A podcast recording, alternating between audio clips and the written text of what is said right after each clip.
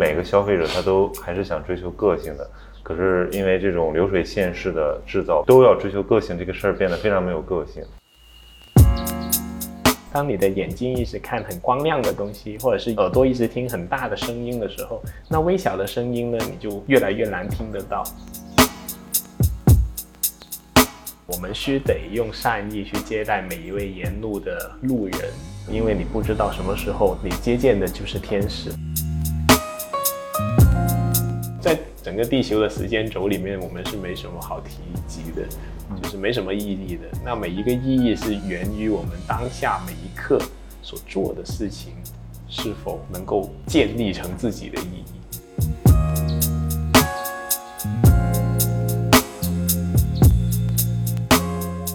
今天我们的嘉宾是在地文化的主理人林山。读哲学的林山热衷于在真实的场景中浸润文化。在商业世界兜兜转转多年之后，他终于回到了更纯粹的文化创业状态。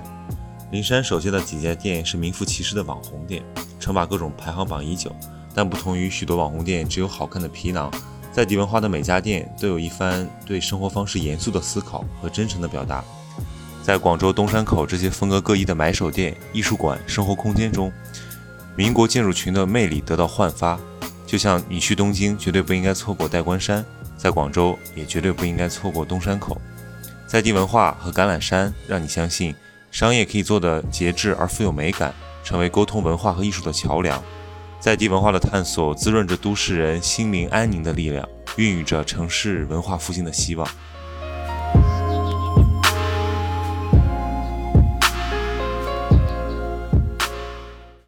我们上次聊完之后，我大概梳理了一下，我觉得就聊两个东西吧，一个就是，呃，商业人文怎么做城市文化。就是之前你可能用学术和一些，呃，这个研究的方式来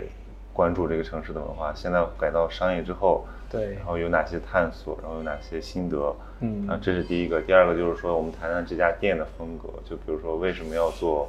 极简主义，这跟你个人的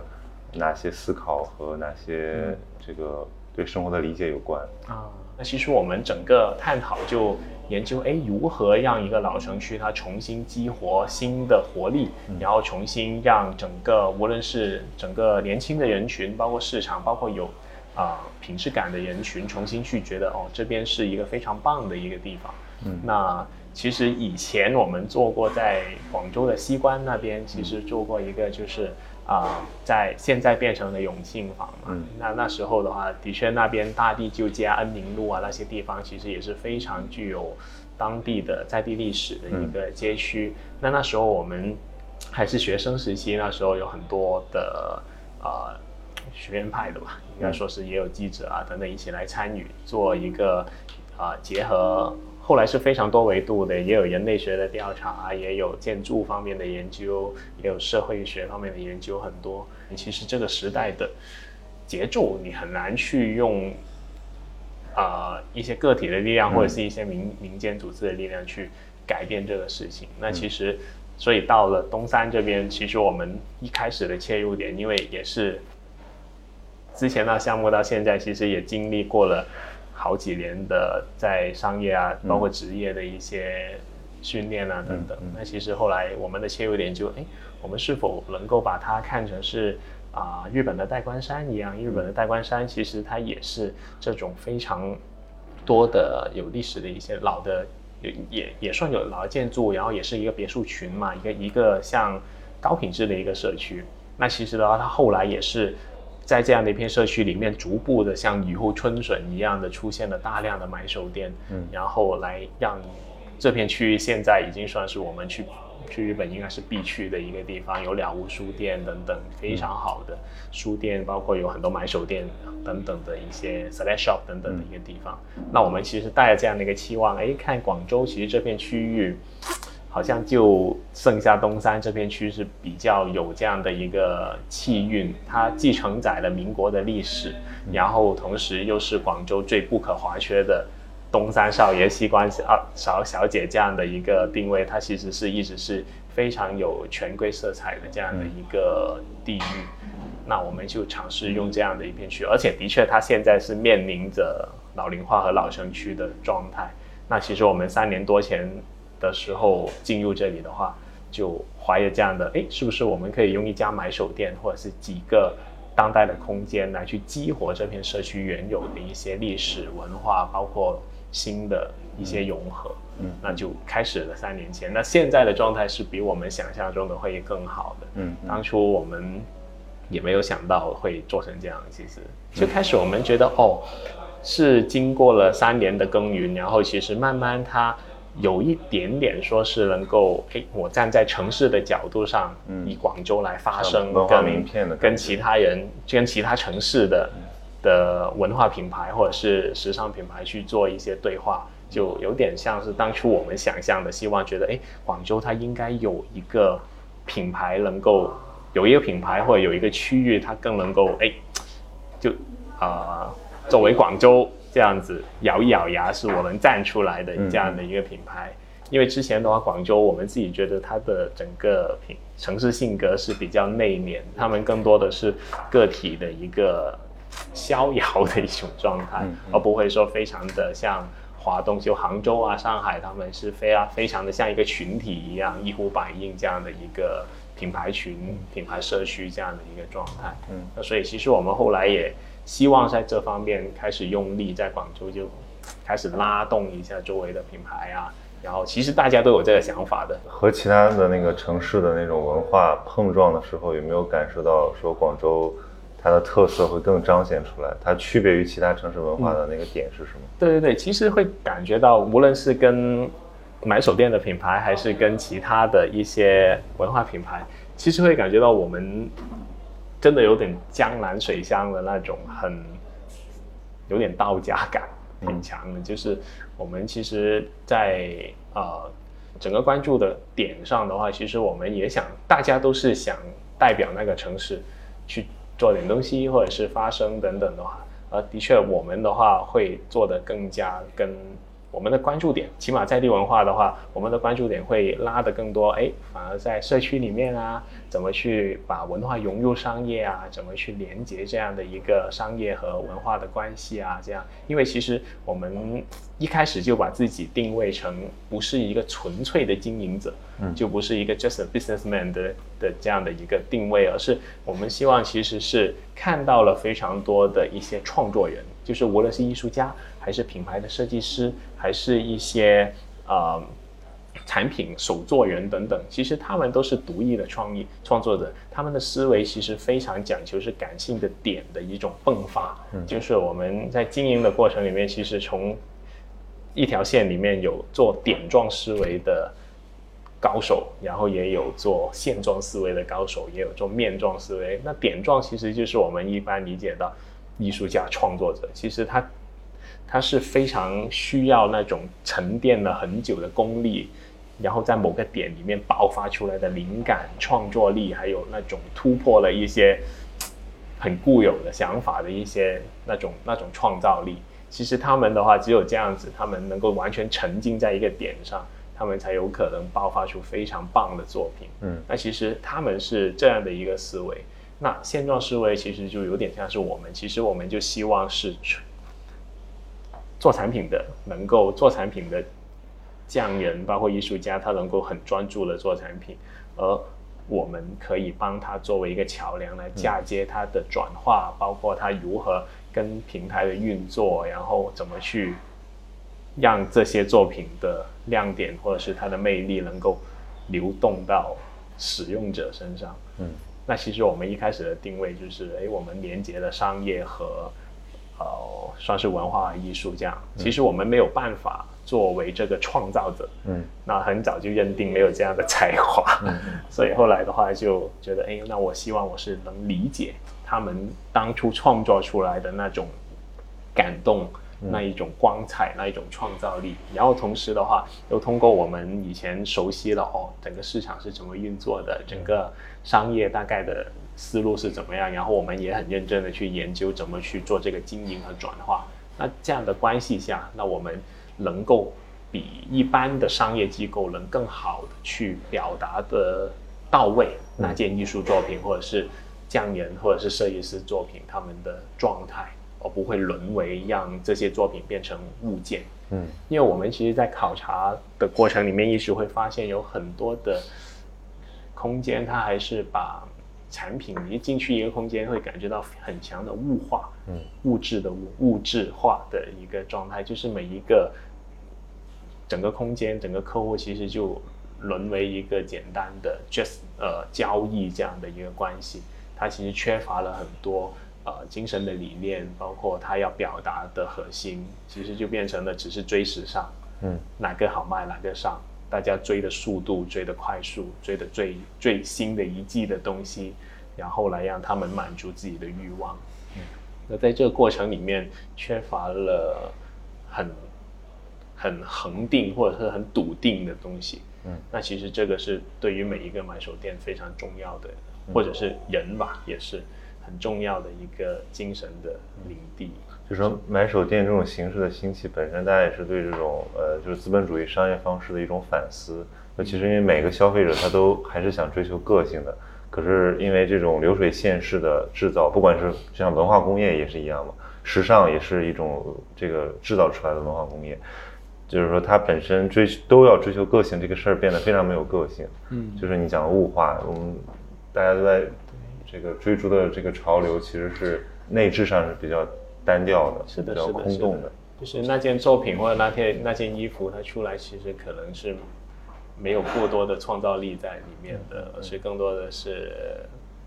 抄版，嗯，然后用很快速的方式，就好像之前有个新闻很知道，就是说真的是 Chanel 走秀的款，然后可能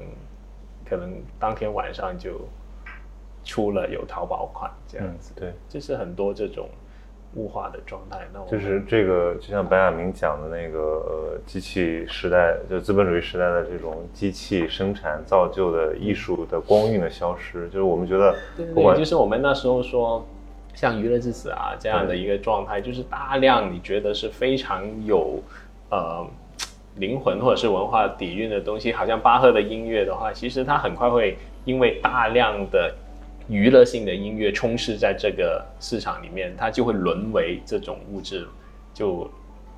就劣币驱除良币这样的一个状态。就是因为，比如说很多，不管是艺术品也好，还是说我们讲的这个呃大家的这种呃日常的消费品，呃，如果是手作，或者说是它有一个完整的设计，有一些理念在里面，它比如我们说一个设计师包办的这个产品和经过流水线好多个工种。呃，这个合成拼装出来的产品，它所负载的那个价值还是有区别的。对，如果我们的消费世界全是被后者充斥的话，你很难在里面分辨出什么个性啊，或者说思想的东西。嗯，对。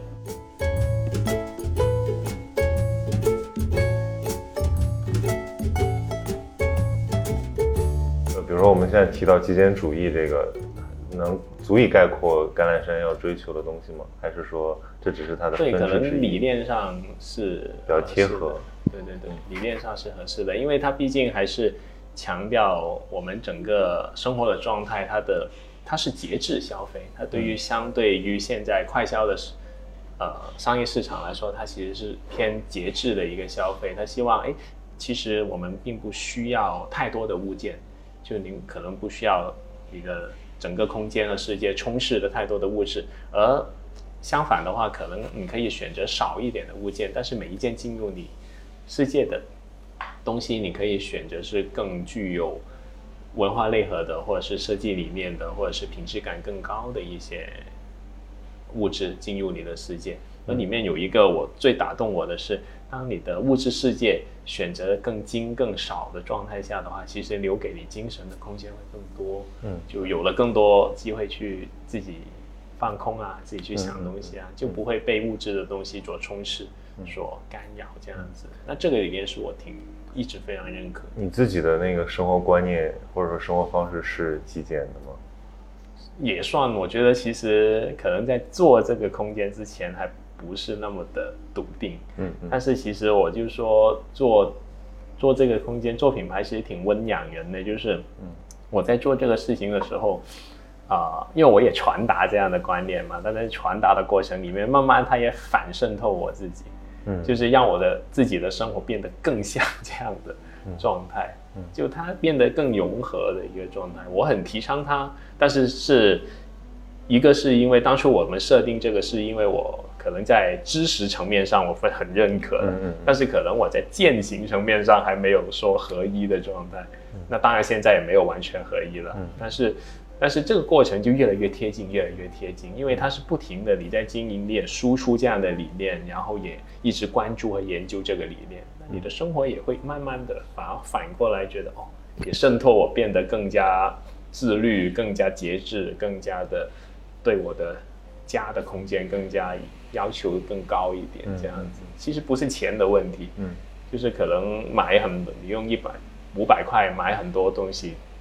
还不如。就是存起来五千块买一样非常好的东西。其实极简主义这个思潮或者说这种风潮，它也是这些年可能从日本、从北欧的一些设计早了，包豪斯对那个时期提出的，已经一百年了。其实就是呃对，或者说它有周期性的这个复兴，就比如说在一个呃。呃，战二战后之后的这个呃很泛滥的这种消费主义狂潮之下，对对，它有一些复兴，然后在这个全球化的时代又有一些新的体现。那比如说我们现在看到这一轮，就是它其实设计在里面占到很大的比重。比如说大家看到的所谓的北欧设计，所谓的日式设计，啊，断舍离啊，这个整理术，其实它就是把一个，在我的理解，它就是把一个呃。生活方式包含你的呃穿着、衣食住行和你的一些呃思想内核的东西打包在一起，然后呈现在呃这个世人面前。但是其中也有一些呃，比如说打着这个极简主义旗号，其实它还是做的，它的内核没有太多变化。嗯，就是它没有，其实没有那么深刻的。是啊，是啊，是啊，有很多还是等于是快销嘛。对，因为比如我我我我比较在意这个图书出版市场，就是。前些年那个关于什么断舍离啊、极简主义的书大量出版，然后其实无非是在教你什么你要把保保证你的衣服控制在不超过多少件，然后把你的生活规制在不超过几种颜色，怎么怎么样。但是这个它离那个内核还是我觉得隔了一层，就是为什么要这样做，没有没有没有讲明白。是的，是的，是的。或者说可能在理论上、在知识上有有讨论，可是在生活里面还是没有。对我其实也不会太建议大家真的是做一个很单维度的生活状态，就不是说我要极简的话，就真的是咔变成变成乔布斯的家，就只有只只有一盏灯是吧？它也是一个，就就我自己觉得还是至少自己的生活，只不过在这过程里面你怎么渗透到自己的生活里面舒服的状态，就就 OK 了。然后有有有那种抵抗的感觉吗？就是比如说想买，没有了抵抗就哦，想买想买控制住是吧？对，哦，这个我会让自己就，例如你两天后还想买了就买啊，就会有一个有一个习惯来改变，对，就就缓一缓自己的这种欲望嘛。因为我自己一直很，就是一直有一句话，就是呃，叔本华讲的，他说人生如。欲望的钟摆，得到总会总会在不同的欲望当中摇摆的。那这个过程怎么去怎么去抵抗它？那其实就是给点时间自己就可以了。嗯嗯，就是不需要太难，就是你哦很想买，或者你哪个欲望很想要，那那就离开它两两天，嗯，一小段时间。那你再一看很还是很想要，那可能就是真的需要。因为因为整个改革开放后，中国社会的发展其实就是一个欲望释放的过程，就是我们的生活变得越来越丰富了。然后现在基本上，在电商啊，在这个对这个制造业非常繁荣的状态下，大家其实靠物欲来填充的那种满足感，已经可能已经逼近极限了。对对对，其实这个就是我们以前看赫胥黎那本书嘛，就是《美丽新世界》，它也。本来就有讲，就是已经一百多年前，人家都描述了这种在物质物质环境和世界已经极度发达的一个现状，然后每个人就在用不停的不同的物质的那种冲之冲冲击之下，然后来让自己的感官更加麻木，更加的，因为当你还是那个我以前在做禅修的时候，那个禅师跟我讲过一句话，就是当你的眼睛一直看很光亮的东西，或者是耳朵一直听很大的声音的时候，那其实你慢慢慢慢你就习惯了，希望是听更大的声音，因为它才会刺激到你。那微小的声音呢，你就越来越难听得到。嗯，其实物质也是，我觉得也差不多道理，就是你。我需要更多，我需要更多，我需要更多的时候，就很难去学的怎么变得小一点。嗯，还是那时候我们做禅修的时候，他们禅师就会特别的教我们，就是那你就不要听大的声音，你就开始学习去听很小的声音，就是怎么去听一些很小很小，例如自己的呼吸声啊，或者是自己尝试去闻一下自己手上的味道，或者是感觉一下在呼吸的时候。在那里一点点绒毛在抖动的那种感觉，其实越来越学习去看到一些，或者是感受到一些很微小的时候，其的的东西的时候，其实是更细腻、更加悠长的一种能力。他的心会更敏锐，然后你的眼睛会更明亮。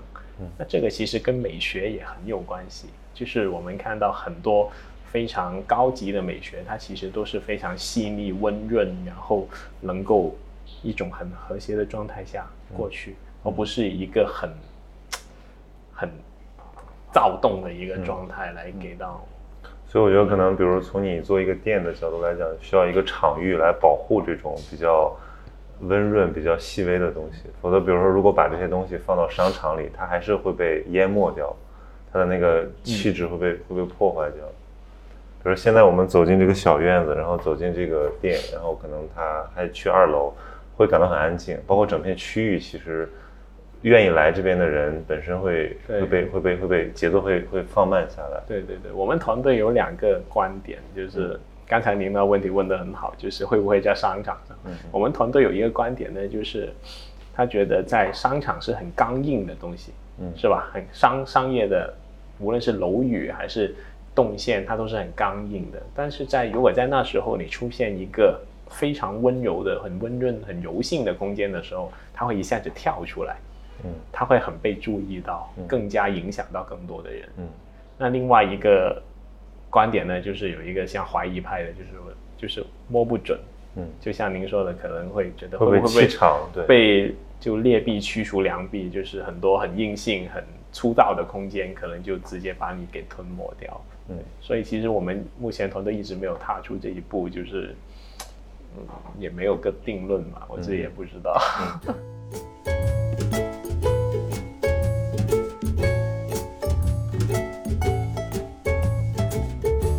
你之前从那个学传播到学哲学，后来去这种咨询公司，包括是不是还在方所，这种过程对你自己的对于这种文化和商业的判断的改变是什么？其实，在方所来说的话，已经是很接近刚才毛总他做出了一个非常厉害的模板了。已经他是幺二连做嘛，那已经是那时候所有的市场，无论是商业的招商方面的人员，还是商业地产的人，还是整个品牌圈的人，其实没有人会觉得哦，一家这么不盈利的书店，它能够开在全广州租金最贵的一个地方。其实这种冲击是很大的，所以后来才会掀起了一股这种。方所书店这种类型的品牌的一个热潮，生活美学是的，对对对。那其实他那时候我们进去的话，已经是在学习他那个哎，既能保持一个文化的调性，然后同时也能够在商业上取得一些不能说成功吧，也能让自己活下去的资本这样子。那其实那个我觉得。在我的维度上，那个时间已经是我的，反而是我的商业训练的一个过程，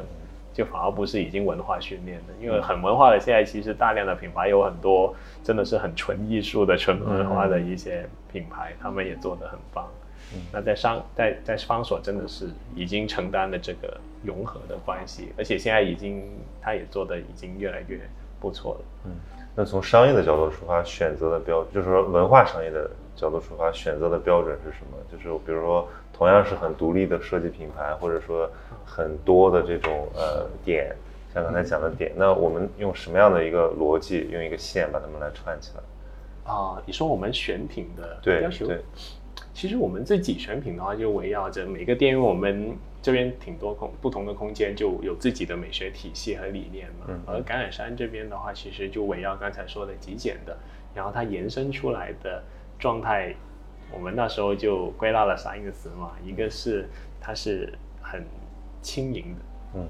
就其实是那种轻盈感是带动着一种情绪，它是有种愉悦感的状态。然后第二个的话就是它是质朴的，嗯就是它不需要过多的 logo 化的东西，就不需要在那边用一句 slogan 啊或者怎么样去表达它，而是让它本来的状态、它的品质感呢、它的它它是很质朴的去表现那件东西的材质，包括工艺，包括细节。那第三个就是天然的，那天然的话，其实它我们希望自己觉得它的材质就是色系，它是更贴近大地和自然的一个状态，就是在自然里面能够呈现。我们举个例子，就有点像是啊、假设如果给到各位有一个半天的时间，那给你去选择，你会去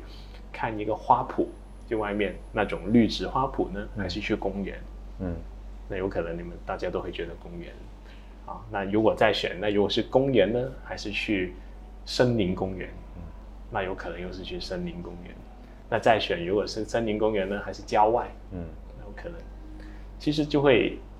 觉得那个美学其实是怎么去贴近自然。更加在自然里面会怎么样的？嗯那这个商业上的压力应该也有吧？就是，对对对你任何经营都要有 KPI，或者说你的这个东西卖的好不好，会有一个反馈。那这个怎么来平衡？那这个其实是我们从前三年一直摸爬滚打，也是这种平衡的状态。因为刚刚开始你也知道，嗯肯定是很理想的，然后又开始哎难生存了一点，就这个过程里面越来越找到这种平衡。所以我自己其实包括这一接下来我的整个装修，然后算是一个短暂的告别吧，橄榄山，然后开始到。刚好是三年，我自己就跟团队有时候一起聊着笑，是不是？说前三年我们是见山是山，嗯就是我看见橄榄山，那它其实就是一个买手店，它就是我们想传播这种理念的一个地方。那它是很简单、很赤诚的一个空间。那其实我们在想，诶，那其实改变之后，我们第二年就希望开始在见山不是山的阶段，怎么去把它看成是可能会它的城市会更丰富，就开始真的也是从商业一个完整的成熟的一个商业项目来去理解它，然后同时它也是一个文化品牌机构去理解它，然后同时它也寄予了我们对这个社区的期望和愿望，嗯。然后同时也寄予了我们希望它在这个城市里面能够作为其中一个代表性的文化品牌，去跟其他城市去对话这样的一些属性，嗯，它的维度就开始变得多元一点点。但它的那个调性，感觉好像还是跟这种，比如说广州这个城市这种很包容、很低调、很内敛的这个性格哎，是一致的。因为它的核心，它它从名字开始就是在圣经里面的一个地方，嗯嗯它本来就是就是谦卑，就是我们希望能够一直表达的一个美德，就是谦卑一点的去对待。我刚才路上跟他们讲说，那个我昨天看了一个纪录片，日本的叫《人生果实》，嗯呃，一对老夫妻，然后他们打理自己的果园，然后生活，呃，他们的消费观念就是说，他只去呃熟人的店里消费。嗯。然后那个那个老爷爷原来是这个东京大学毕业的一个建筑师，呃，嗯，我有看过那个，对，然后然后他不是每次他他买了东西之后，他都会给人寄明信片嘛，就是你买了，比如说我买了吃的，买了一些用的东西，他回到家之后就会用手绘的明信片，把他的使用意见，包括这个东西用来怎么做，然后他做了哪些尝试，都写下来给那个店家反馈过去。嗯我当时觉得说这个其实它就突破了这个所谓的呃卖家和消费者的这个关系它其实还是一种人和人的交往。对的，这个让人非常感动，就是我相信那个店家也非常感动，包括那个店家他做的东西，对他的这些顾客他会，看到哦，他的客人这么用用心心的对去对待那件作品。对，包括包括日本人很喜欢在这种就是说我们这所谓的我们讲的物品上赋予一些呃灵性的东西，对，他会把这个东西当成一个呃很很一茶一道场这样的一个状态。其实是比较，我那天走在路上，我突然突然感感觉到生活在中国的这种文化氛围里面，有一种东西是很缺失的，就是肃穆。就是我们很难对一些东西产生那种敬畏敬畏感，就是我们总觉得这个可以被解构掉，然后，但是比如说在基督教国家，或者说在佛教，呃，氛围比较好的，包括在日本这种神道教传统的这些文化氛围里面，我会觉得说我会对身边的人和物，包括自然都有一种前进在，然后这个东西会让我个人非常舒服，不会觉得自己像浮萍一样飘在这里。后面后面我们说是。谦卑的话，其实很大程度就是源于我们，因为圣经里面也说，其实我们啊，每个人的才能，每个人的，无论你出生的家庭，还是你拥有的才能和智慧，还有身体，其实都是被上帝所赋予的，其实都不是你的，而是在于我们在这过程里面，如何去使用上帝给我们的才能去做一些他所应许的事情。那这个过程，你会。没有任何值得自己骄傲的东西，因为其实所有都不是我们。嗯，就无论我们的才能、我们的容貌，还是我们的能力，嗯，包括机遇，都不是我们的。嗯，那只能谦卑的去做一些他会开心的事情。嗯，对对对，那这种就是信仰谦卑的源泉。一个，所以有个说法说，信仰是一个社会的压舱石，就是它是一个伦理基础，会让这边的，会让一个。社会的人心不会呃不会散掉，就是他们有些这个是他的算现世的功用嘛？那我自己觉得信仰真的是纯个人的东西，嗯，就没有社会。您刚才说已经是一个宗教学的一个范畴，对，就是社会学。但是信仰是非常个人的东西，就是我信不信和你不信不信就就没关系，嗯，一点关系都没有。就信仰只有个人和上帝，或者是个人跟自己的信仰体。的一个关系，它是两点一线的关系，嗯，就没有第三者，因为没关系，对其他人信不信不会有影响嘛，嗯，就是说，就其实事关个人的精神生活的。典型的克尔凯郭尔主义者，对对对。对，纯粹是个人的一个修炼，因为到头来所有的我们创造的品牌，我们我们活的人生都会结束嘛，嗯，就没什么。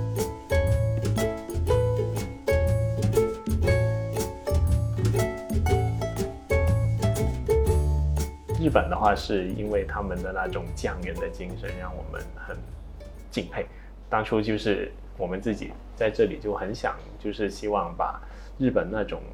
买手店店长的店主的状态能表达到，就是他们真的是很好的一家店，很优雅的店主。然后我们进去，那时候我还是高中，然后那个很优雅的一位老男人嘛，应该五十来六十岁，就真的是鞠躬。然后去很很友善的去对待我们这样一个去看店的一个小朋友，就是这种这种是让非常感动的一个这种谦卑感，这种对每一个客人，也是圣经里面有一句话是说，我们需得用善意去接待每一位沿路的路人、旅人啊，旅旅行的旅，然后因为你不知道什么时候他你接见的就是天使，嗯，就是你你不知道很多东西。是什么是被安排到的？所以那种精神气质，它是它是做不出来的，非常很内内化的一种，对，很让人感动。对，然后欧洲的话，是因为我们进来很想，那我去了几趟欧洲之后，特别是疫情的时候，我被困在 困在那个芬兰，然后 就回不来，然后就在那里看。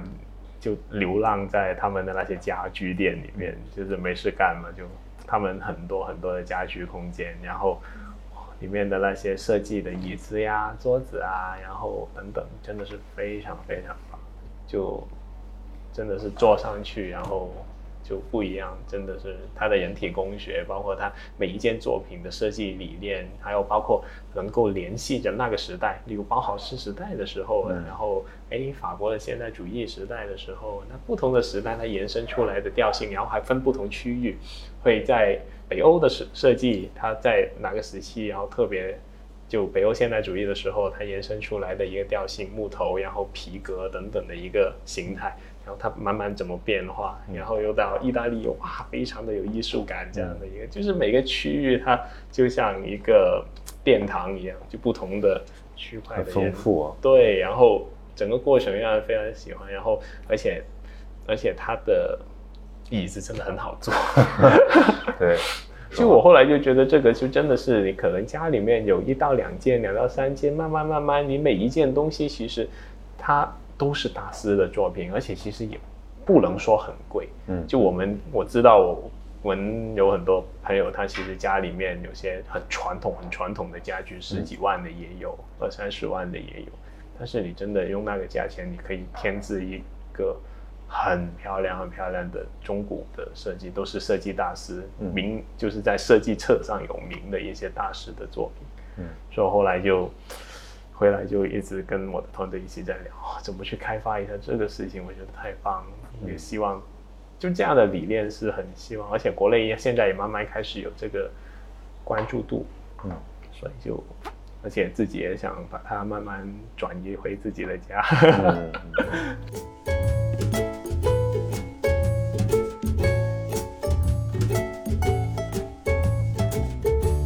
这个这个群体啊，就是设计师也好，或者说这个品牌人也好，其实并不是很多人，很多广州人，哦，不是很多广州人，他还是吸纳了很多，极少。其实广州人，我自己是呢，就嗯，啊，就偏传统的产业，嗯，可能工商业啊，嗯，就是第二产业啊。收租啊，对对对，对，他们其实呃很多街区的，嗯，就因为这边还是东山区，还是很多是那种文化的，就来不来就来个局长，怎么样就来个厅长这样子，对对对，哦，哪个局长的夫人这样子，就很多这种出现呐，因为我们对面也是省委的总部嘛，所以的话，他们倒是一来有些会指点江山的，嗯，对。就是就是会哎，这个应该有块玉啊 之类怎么样的等等等等对，然后有一些是看过就就出去过的话，就会觉得会跟你的理解一样，就是哎觉得像日本的空间啊，像像台湾的空间啊这样子，对对对，那但是关系都很好的，他们有时候会拿点水果给我们吃啊，对，拿点拿点花给我们啊这样，对，所以知道你知道在地文化还是要。就是能在这块土壤上扎根下去。对，因为我们说呃想做成大关山这样，其实但是我不能 copy 过来，我还是要得在这边的水土上，对，要自己慢慢耕作啊这样子。但是找到它更合适生长的机会，对。但是反正这个过程就慢慢，我们也签了八年，嗯嗯嗯，就希望真的是慢慢做一个事儿，嗯，对，也不求说真的能赚多少钱。就希望，咦，能不能做点对对啊，跟更多有趣的灵魂聊聊天啊？然后，其实我相信多多少少会影响他们的生活一些变化。嗯，那就细水长流。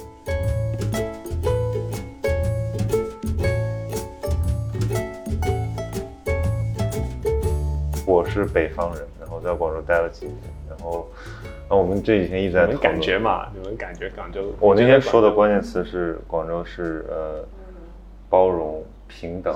市井，对，低调。他刚说了一个我很喜欢，说就是那个内在的逍遥。对对对，对我以前读那个哲学的时候，就本来就说中原地区就是比较受儒家的影响，那逃出来的基本上逃到南蛮之地的，天天高皇帝远，就是比较自由，对，就很内，他们内在就是。我的合伙人经常说我心无大志，对，就说你的环境好，你的家庭环境好，所以你就是没什么大志，没什么志气。其实就是我自己是觉得有种像我进来读就是沈复的《浮生六记》的那种状态，就是会因为树上的叶子、天上的飞鸟，然后吹过脸上的风啊，就是很多很细的东西去感受，然后去融入在自然里面。我觉得这种是一种很内在的，真的是内在的一种逍遥感。但是真的是那种逍遥感，我自己是一直在他们感受到的，就是还是我大量的品牌，我看上海啊、北京的那些品牌，真的是没日没夜，两三点还在发朋友圈，还在复 email，还是跟啊很快速的在商业的逻辑下不停的，就是极高速的一个运作高效等等。然后我又回到这边看看他们。然后早上早茶，早上会对啊，早上会遛遛狗啊。嗯，我刚来，我去吃早茶，我会觉得说，我这一天都废掉了。就是这一天，我我就觉得说，哎呀，很很很悠悠闲自得。然后下午也就，比如又又跑到哪边去看看书。就早上七八点吃个早餐，然后一起就我们全程跟他一起在一起嘛，嗯，就一起喝茶，一起就全程他也没事干，他就是全程陪着我们。他已经是一个挺大的品牌的嗯经营者了，这样子，就就也是这样，但是我自己觉得是那种内心他有一种笃定感，他没有说一定要做到做到最上面，所以那时候我们跟团队就聊了一个，就是究竟人是不是要有冠军意识？嗯，就是看的价值观在哪里了。冠军意识他有一种状态就是。他还没到第一的时候，他要很焦虑的成为第一。嗯，那到了第一呢，又很担心被人追赶上，他还是焦虑的。所以其实他是一个完全的焦虑状态。对，他是没有停就没办法的一个焦虑状态。只要有这种意识的状态下，那当然他的品牌会做得很好。那另外一种状态就是他有一种适度的，他觉得独占一个江山，就是他哦，我这个板块我自己。做了一个非常独立的状态，他会很，我这是在成都和厦门都拜访了几个品牌，都是这样，就很从容，嗯，就是他也不急，然后他本来有自己的整个经营的内容，他也很笃定的知道这个是好的，他就守着自己的这一片江山，他也不要我全要，嗯，他也不要那个，所以就两种经营状态，我自己觉得广州的。还挺后面的那一种，嗯，对，就没有说一直要在上。就我我想到日本，那之前我们做一个一个 case 是说这个隐形冠军，让我们去看德国的，就各个产各行业隐形冠军，看德国的，看日本的。然后看日本的，其实它有一个特点，就是它很多时候它不是焦虑的状态，它不是说为了我要称霸一个行业我才去做，把它精益求精。他就是所谓的匠人精神，他就觉得第一我要怎么说，我我我我对得起传承，第二我对得起顾客，然后第第三就是说我把这个东西在我力所能及做到最好。他的那种比拼是内在的一个比拼，就就像那个什么寿司之神那个，他说每天早上五点去挑山泉水来做这个米，然后不是那个节目主持人问说，那么你用这个山泉水做的米就有什么区别呢？他说这个是手感不一样。他说这个手感谁知道？只有我知道。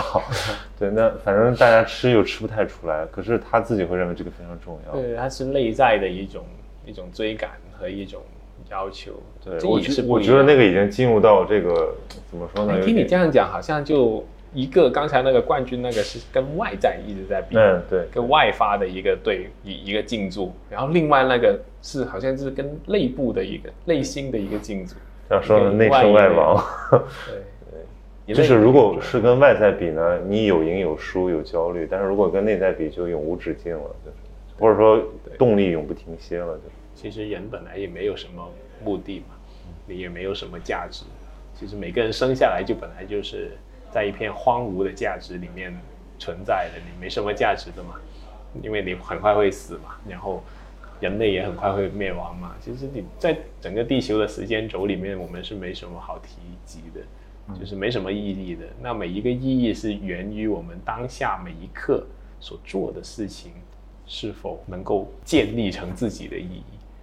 那这个其实就是理睬后来想做的事情。其实我们整个人生价值是靠我们每一秒的言谈或者每一个善念、每一个事情来构建起自己的意义，而不是他设定你你要怎么，你是天子，你是你是什么都不是，你本来都是白纸，啊，我甚至什么都没有。是自己不断的构建，不断的构建，所以为什么后来说《浮生六记》那本书是存在主义说中国这边很受重视的一本书，就是它真的是把每一个生活的细节都创造意义出来，都把那个意义给很精准的捕捉起来。哇，你就是真的是飞鸟鱼虫，它都跟你有关系，它都在你的人生里面，你的世界的触手扩张扩张到这样的状态，然后就那种。觉得那本书就真正是内在的逍遥，嗯，那它它它是很很有意义的一个事情，那就看那个意义在哪里了，是放在社会上的现实意义呢，还是个体上的个人生命意义，还是超验的跟信仰有关系的超的一些意义？那最终意义就是看自己嘛，最终还是我的生命，我想做什么东西，没有人可以判断或者标杆我自己。